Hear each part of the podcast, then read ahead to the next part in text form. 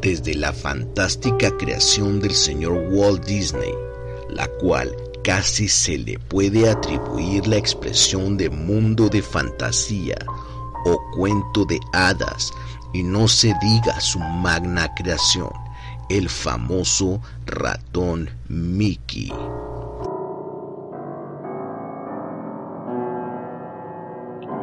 Naciendo dicho personaje el 18 de noviembre de 1928, mientras el señor Disney realizaba un viaje en tren, una fuente no oficial expresa que al principio el nombre del ratón era Mortimer, pero fue sustituido al poco tiempo por el ya conocido nombre a petición de la señora Lillian Disney.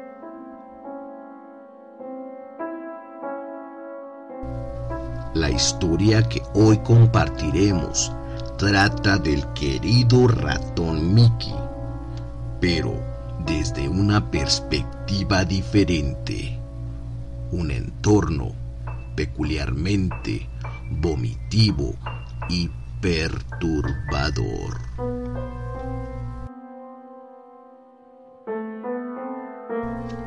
Hace algunos años se decide que socios colaboradores y otros directivos de la compañía Disney pretendían crear un homenaje al famoso y emblemático ratón, padre de las caricaturas a nivel mundial.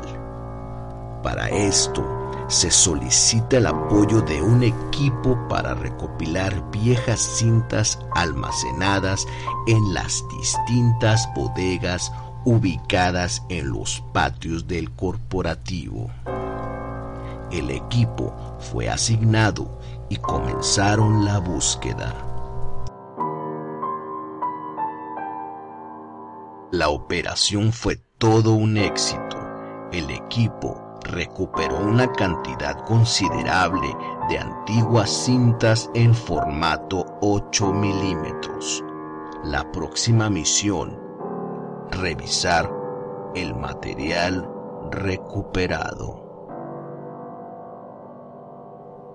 El gran esfuerzo del equipo estaba dando frutos.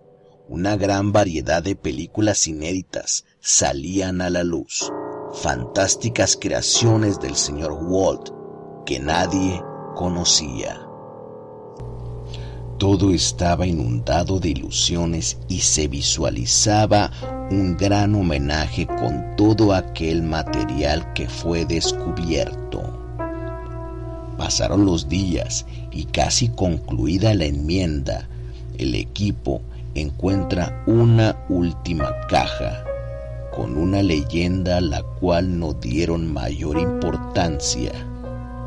Suicidio. En el interior había una cinta que presumía ser la culminación del homenaje. Sin dudarlo, el equipo prepara el reproductor, la pantalla y comenzaron a observar aquella vieja cinta. El video fue tan perturbador que se dice que uno de los presentes, al no soportar semejante aberración, abandonó la sala donde se proyectaba aquel extraño video.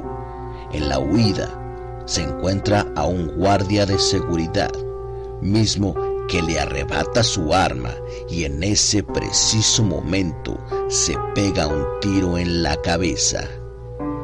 Nadie sabía el motivo de aquella extraña reacción.